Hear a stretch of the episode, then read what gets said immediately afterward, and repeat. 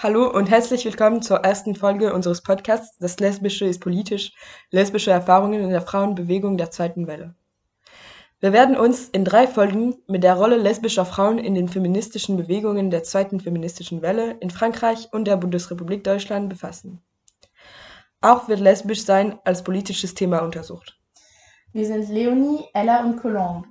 Wir studieren alle drei Geschichte und möchten uns im Rahmen dieses Podcasts mit der Geschichte einer Minderheit, einer unterdrückten sozialen Gruppe beschäftigen: lesbische Frauen.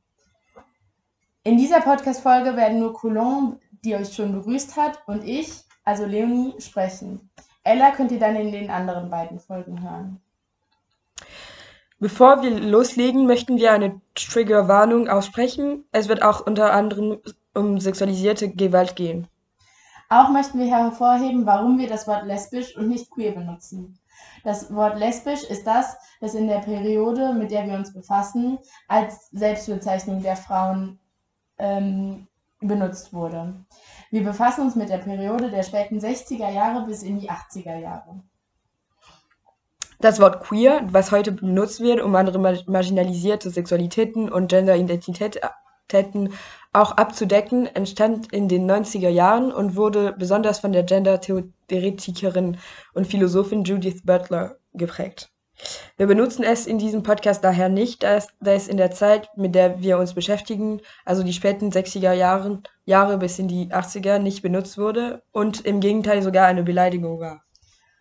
Die Geschichte lesbischer Frauen scheint in der Geschichte, die erzählt und gelehrt wird, relativ abwesend zu sein auch unter denjenigen, die sich für soziale und emanzipatorische Kräfte interessieren. Lesbische Frauen sind, wie andere soziale Gruppen auch, unsichtbar gemacht und auch aus historischen Erzählungen entfernt. Ihre Geschichte ist jedoch reich an Forderungen und Kämpfen, die auf erhebliche Diskriminierungen zurückgehen. Es ist diese Geschichte, die kaum erzählt wird, die uns interessiert und über die wir in diesem Podcast sprechen möchten. Außerdem werden wir uns mit einer genaueren Analyse von Frankreich und Deutschland beschäftigen. Ella und ich sind Französinnen, die bereits in Deutschland lebten, und Leonie ist Deutsche, die für sie zurzeit ihr drittes Jahr in Frankreich verbringt. Daher interessieren wir uns besonders für die Gemeinsamkeiten und Unterschiede zwischen Deutschland und Frankreich.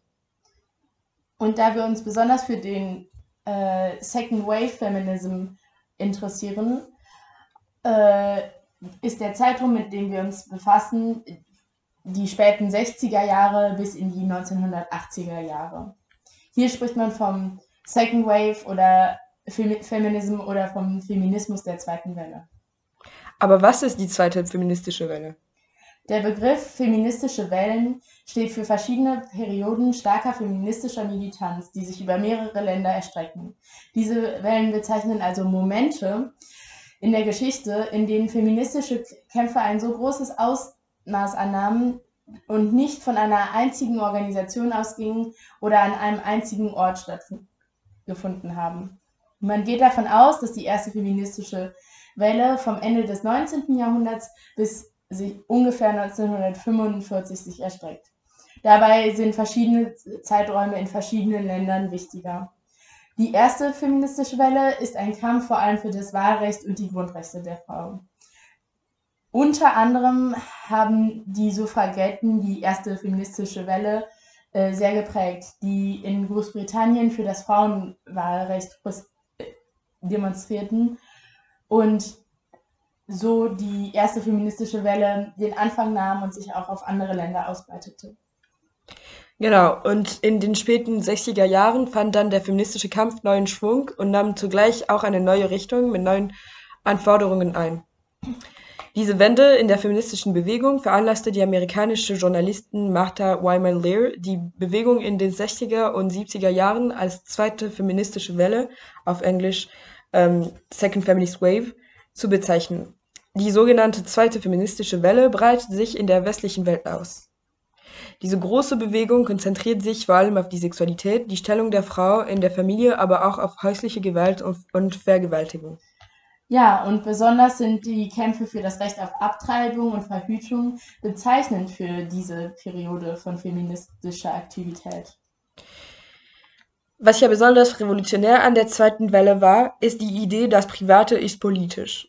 der Slogan von Karol Hanisch aus dem Jahr 1970 kritisiert die Trennung in private und politische Sphären. Also diese Einteilung kann man ideenpolitisch auf die Aufklärung zurückführen, die den Verstand und die Rationalität als männlich definierten und das Emotionale sowie das Häusliche als weiblich. Ja, genau. Aber auch schon bei Aristoteles findet man philosophische Ansätze für den Ausschluss von Frauen aus der antiken Demokratie und die Rückdrängung in private Räume. Das Private ist politisch, hat dann das erste Mal diese Einteilung, die schon fast selbstverständlich war, in Frage gestellt. Themen wie Care-Arbeit, häusliche Gewalt wurden erstmals eine politische Agenda. Das gesamte Private wurde politisiert.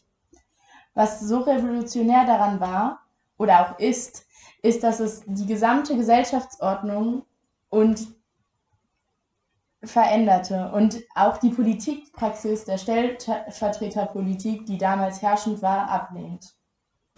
Ja, genau. Und daraus ging dann, dann die Forderung, ging dann die Forderung der Politik der ersten Person hervor.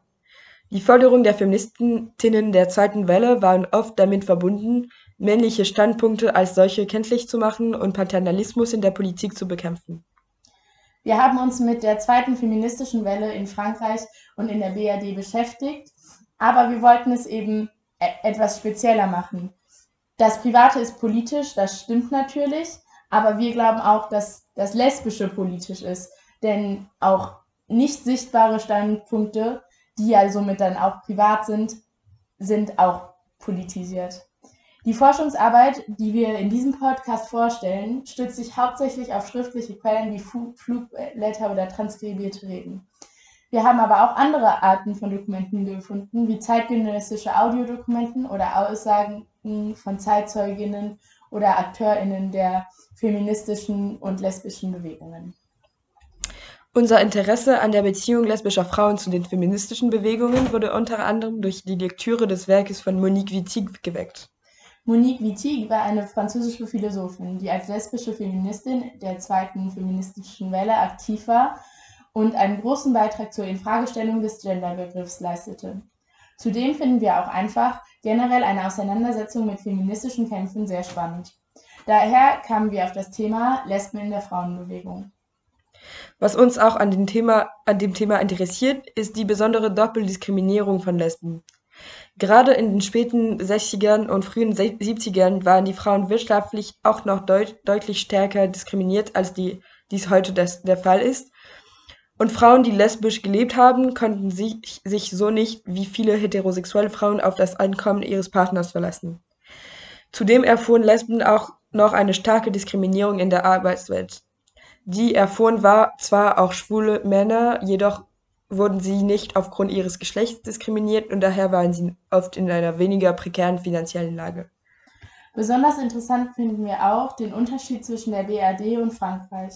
Während in Frankreich sich fast eine lesbische Gegenbewegung entwickelte, die groß geworden ist und auch in akademischen Kreisen bis heute noch eine sehr große Rolle spielt, kann man das Gleiche nicht wirklich für Deutschland erkennen. Wir werden also versuchen, nicht nur die Verhältnisse in den beiden Ländern zwischen Frauenbewegungen und lesbischen Bewegungen oder Frauen sichtbarer zu machen, sondern, sondern auch versuchen zu erklären, wie es zu einem solchen Unterschied kam in Deutschland und Frankreich. Um dies zu klären, werden wir den Podcast in drei Teile einteilen. In dieser Folge geht es besonders um das Mouvement de Libération des Femmes. In der zweiten Folge geht es dann besonders um die neue deutsche Frauenbewegung und in der letzten Folge gehen wir auf Lesbenbewegungen ein, die sich von Frauenbewegungen getrennt hatten. In dieser ersten Episode befassen wir uns mit der Rolle lesbischer Frauen in der Mouvement de Libération des Femmes, das heißt Frauenbefreiungsbewegung in Frankreich in den 70er Jahren. Nous qui sommes sans passé, les femmes, nous qui n'avons pas d'histoire, depuis la nuit des temps, les femmes, nous sommes le continent noir. Devant nous, femmes esclaves, et brisons nos entraves. Debout,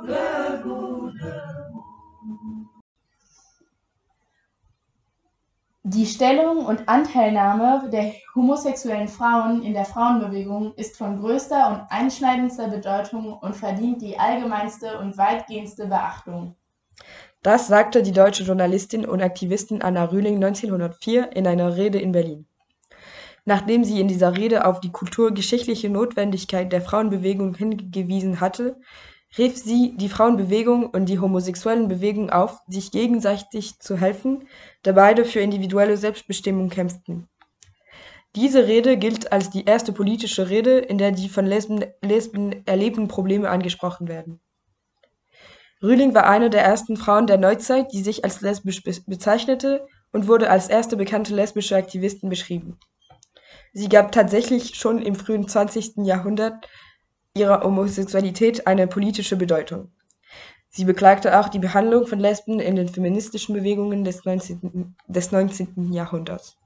Wenn wir alle Verdienste, die sich homosexuelle Frauen seit Jahrhunderten um die Frauenbewegung erworben haben, betrachten, so muss es sehr erstaunen, dass die großen und einflussreichen Organisationen dieser Bewegung bis heute keinen Finger gerührt haben, der nicht geringen Anzahl ihrer urnischen Mitglieder ihr gutes Recht in Staat und Gesellschaft zu verschaffen.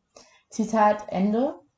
Äh, ich möchte gerade noch anfügen, dass urnisch in der damaligen Zeit homosexuell bedeutet. Anna Rühlings Überlegungen zum Verhältnis von Feminismus und Lesbianismus haben in der Geschichte der Kämpfe von Frauen und sexuellen Minderheiten im 20. Jahrhundert immer wieder Resonanz gefunden.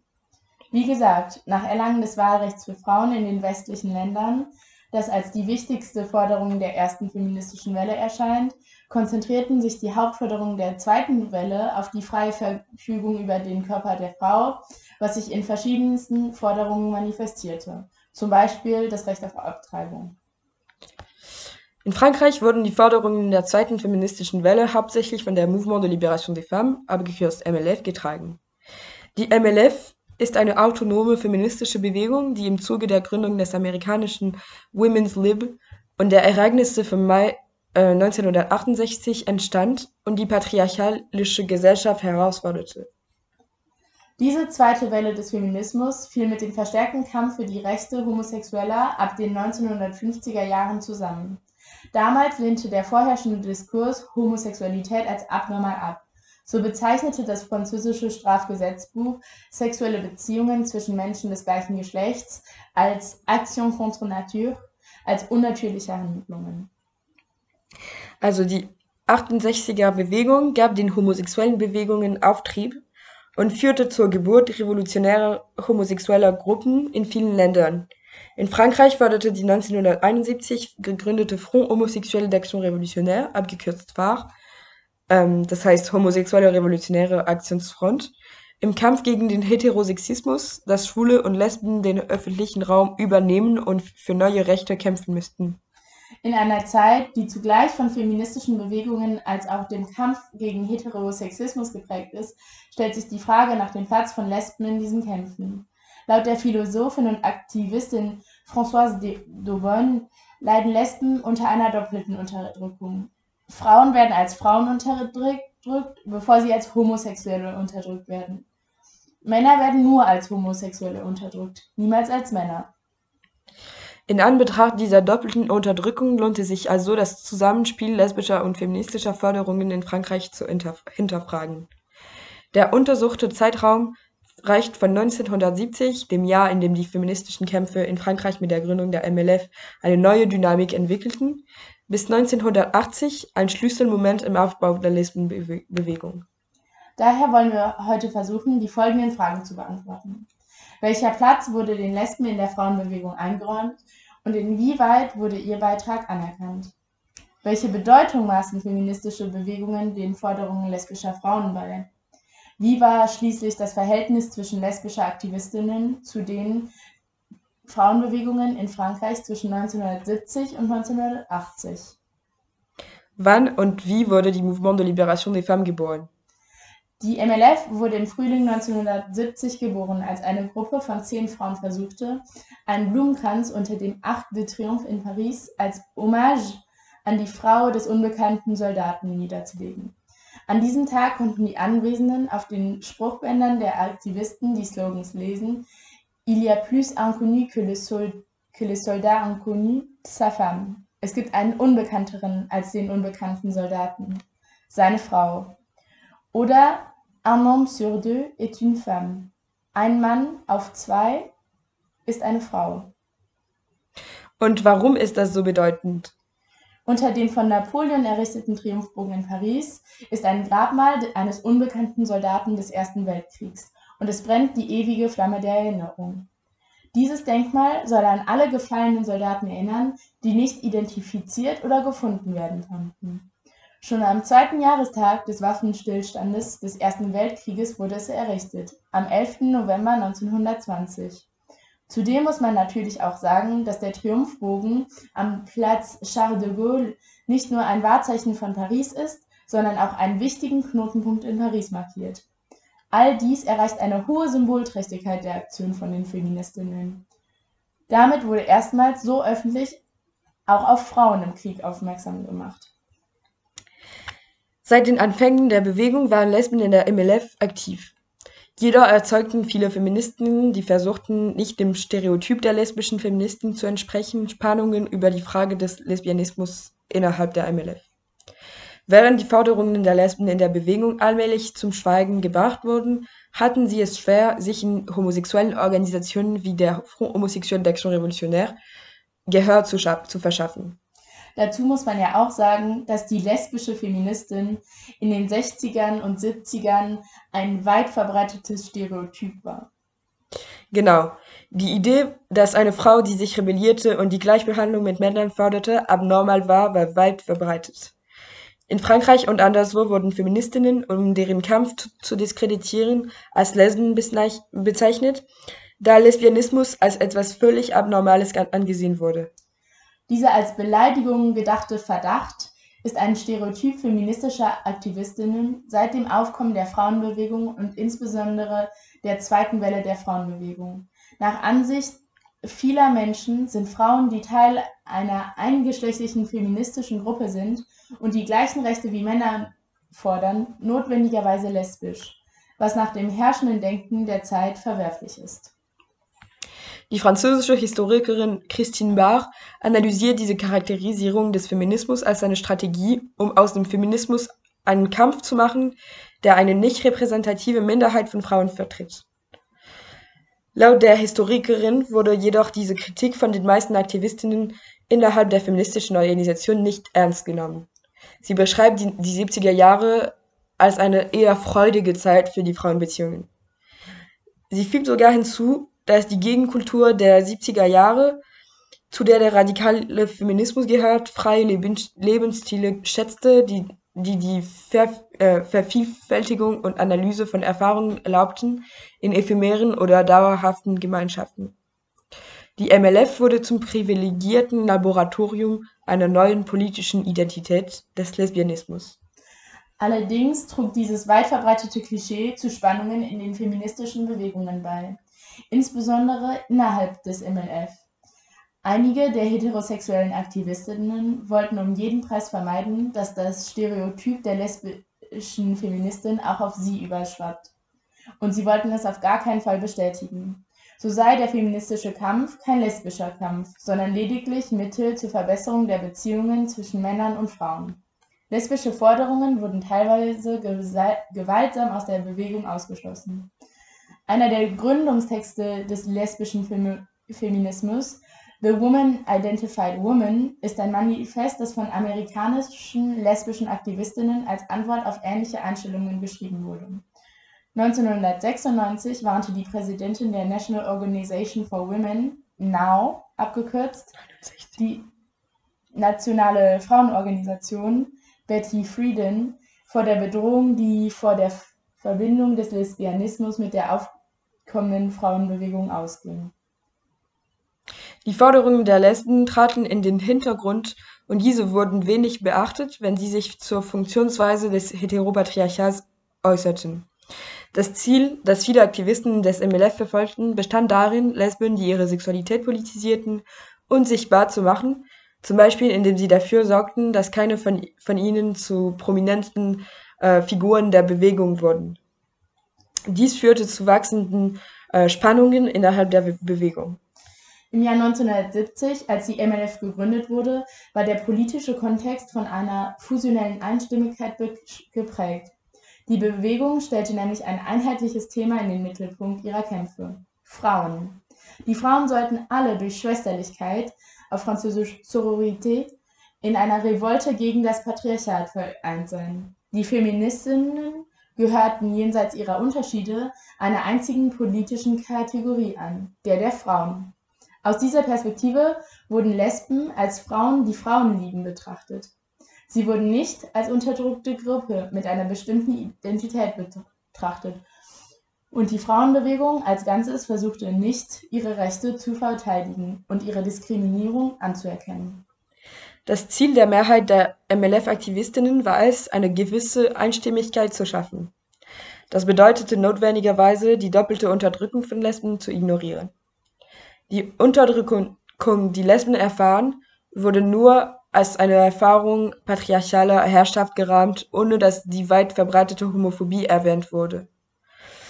Also als, als Beispiel für das Ausmaß der Unterdrückung von Homosexuellen wurde 1971 eine Fernsehsendung äh, mit dem Titel L'homosexualité ce douloureux problème, also Homosexualität das schmerzhafte Problem, ausgestrahlt. Der Lesbianismus wurde außerdem mehr noch als männliche Homosexualität von der Gesellschaft unsichtbar gemacht. Diese Nichtsichtbarkeit, die eine wichtige Form der Diskriminierung darstellt, fand auch in der feministischen Bewegung statt.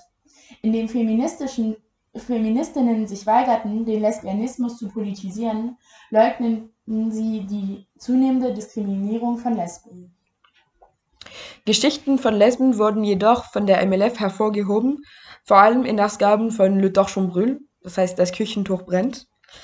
Äh, Le Torchon Brûle ist die Zeitung, die von der MLF zwischen äh, 1971 und 1973 her herausgegeben wurde. Zum Beispiel sagte eine Frau in der zweiten Ausgabe von Le Torchon Brûle J'aime une femme. On m'a enseigné que c'était anormal.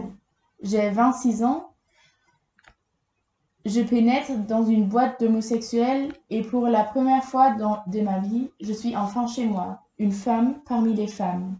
Mais je comprends que la boîte de nuit est une cachette au pire, une prison. Dehors, rien n'a changé. Ma vie, tout c'est silence.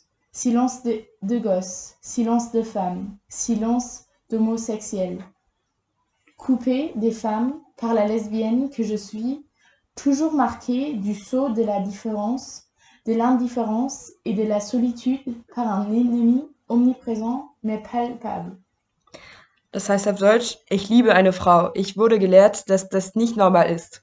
Ich bin 26 Jahre alt, gehe ich, an, gehe, gehe in einen homosexuellen Nachtclub und zum ersten Mal in meinem Leben bin ich endlich zu Hause, eine Frau unter Frauen. Aber ich verstehe, dass der Nachtclub ein Versteck ist. Im schlimmsten Fall ein Gefängnis. Draußen hat sich nichts geändert. Mein Leben, all diese Stille. Stille als Kind, als Frau, als Homosexuelle. Abge abgeschnitten von den Frauen durch die Lesbe, die ich bin, immer gezeichnet durch den, durch den Sprung der Andersartigkeit, der Gleichgültigkeit und der Einsamkeit durch einen allgegenwärtigen, aber spürbaren Feind. Diese Erzählungen zeigen, dass homosexuelles Sprechen trotz allem durch den MLF ermöglicht wird. Die Kategorie Frau wird jedoch im Vergleich zur Kategorie Lesbe überbewertet. In diesem Ausschnitt der, wird der homosexuelle Nachtclub mit einem Versteck oder einem Gefängnis sogar in Verbindung gebracht.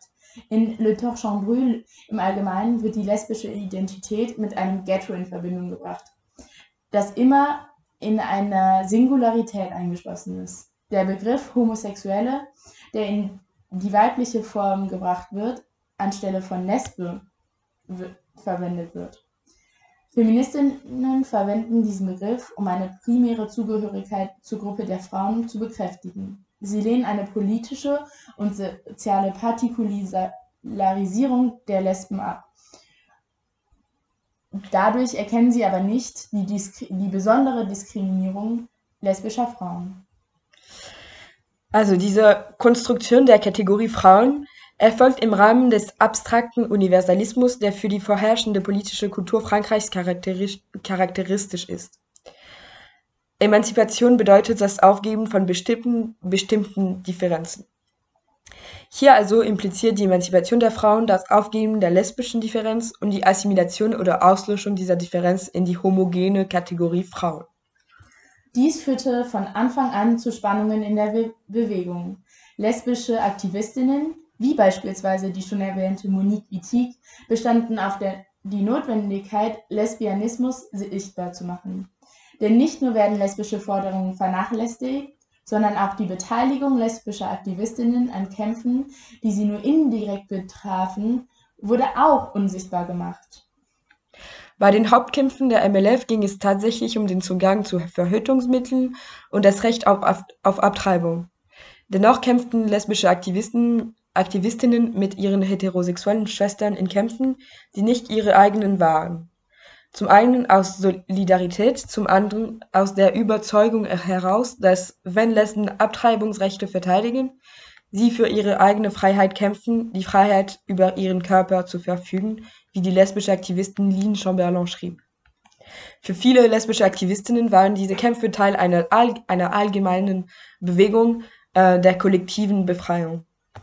Aber die Weigerung, den Lesbianismus im MLF zu politisieren, der Versuch, das Thema des Feminismus auf Frauen zu vereinheitlichen, die alle die gleiche Unterdrückung erfahren, sowie die Invisibilisierung von Lesben führte zu Konflikten in der Bewegung. Ja, genau. Und deshalb entschieden sich einige lesbische Feministinnen eher in homosexuellen Organisationen als in feministischen Bewegungen wie der MLF aktiv zu werden. Sie warfen der MLF vor, das normative System von Verhaltensweisen, Darstellungen und Diskriminierungen zu reproduzieren, das heterosexuelle Sexualität und Beziehungen begünstigte. In einem Leitartikel, der 1981 in der Zeitschrift Nouvelle Question Féministe veröffentlicht wurde, steht L'hétérosexualité n'existait pas en 1970. Elle se faisait passer pour la sexualité, en toute simplicité. Das heißt, Heterosexualität gab es 1970 noch nicht, Sie war als Sexualität getarnt, in aller Einfachheit. Einige lesbische Feministinnen beschlossen also, sich mit Schwulen zusammenzuschließen, um für die homosexuelle Sache einzutreten. Dies, befürworte auch, dies befürwortete auch Anna Rühling, die 1904 äh, ihre Rede hielt, die wir auch schon am Anfang der Episode zitiert haben. Die Homosexualität ist eine naturgeschichtliche Notwendigkeit, sie bedeutet die Verbindenbrücke, den naturgemäßen und selbstverständlichen Übergang zwischen Mann und Weib.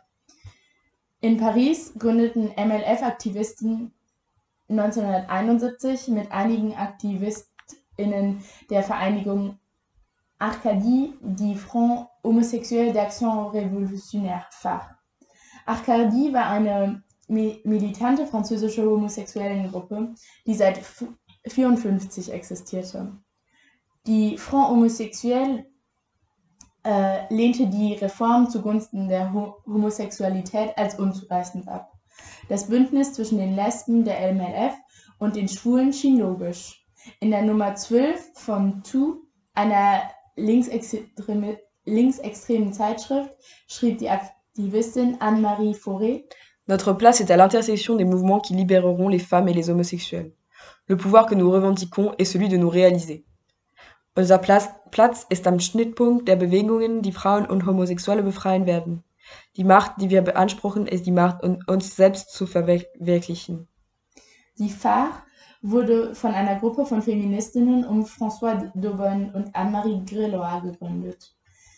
Die meisten von ihnen waren Mitglieder von Arcadie, im August 1970 nahmen sie Kontakt zu Mitgliedern der MLF auf und beschlossen, eine autonome Homosexuellengruppe zu gründen. Für einige Monate war die zukünftige Pfarr also fast ausschließlich weiblich. Erst im Februar 1970 schlossen sich Schwule an die Bewegung an. Die ersten Aktionen der Pfarr standen im Einklang mit den feministischen Kämpfen sowie denen für die Rechte der Homosexuellen. Im März 1971 beteiligte sich das Kollektiv an der Sabotage des Treffens der Anti-Abtreibungsvereinigung Laissez-les vivre das heißt lassen sie leben, und störte anschließ anschließend die Fernsehsendung L'homosexualité ce douloureux problème. Allerdings wurde die Zusammensetzung des Fach immer männlicher. Die Bewegung wurde zu einem Ort der sexuellen Begegnungen, Begegnungen, von dem Lesben ausgeschlossen wurden. Lesben waren unglücklich, verließen die Fach ähm, und waren unglücklich darüber, sich in einer Minderheit zu befinden, in einer Organisation, die für sie ursprünglich entstanden war. Der Austritt der Lesben aus der Fach führte zur Rückkehr der weiblichen Homosexualität als subversives Thema innerhalb der MNF. Die lesbischen Aktivisten waren also in Frankreich in den 70er Jahren mit der Invisibilisierung von Lesben und der Marginalisierung ihrer Forderungen konfrontiert. Sie waren auch gleichzeitig mit der Dominanz von Männern in homosexuellen Kämpfen äh, konfrontiert. Ähm, deswegen mobilisierten sich lesbische Aktivistinnen schließlich unabhängig von diesen Bewegungen und führten lesbisch-feministische Kämpfe. Auch die Theorie des lesbischen Feminismus entwickelte. Wir werden dieses Thema in der dritten Episode des Podcasts behandeln. In der nächsten Folge werden wir uns mit der Rolle von Lesben in der feministischen Bewegung, der zweiten Welle in der Bundesrepublik befassen.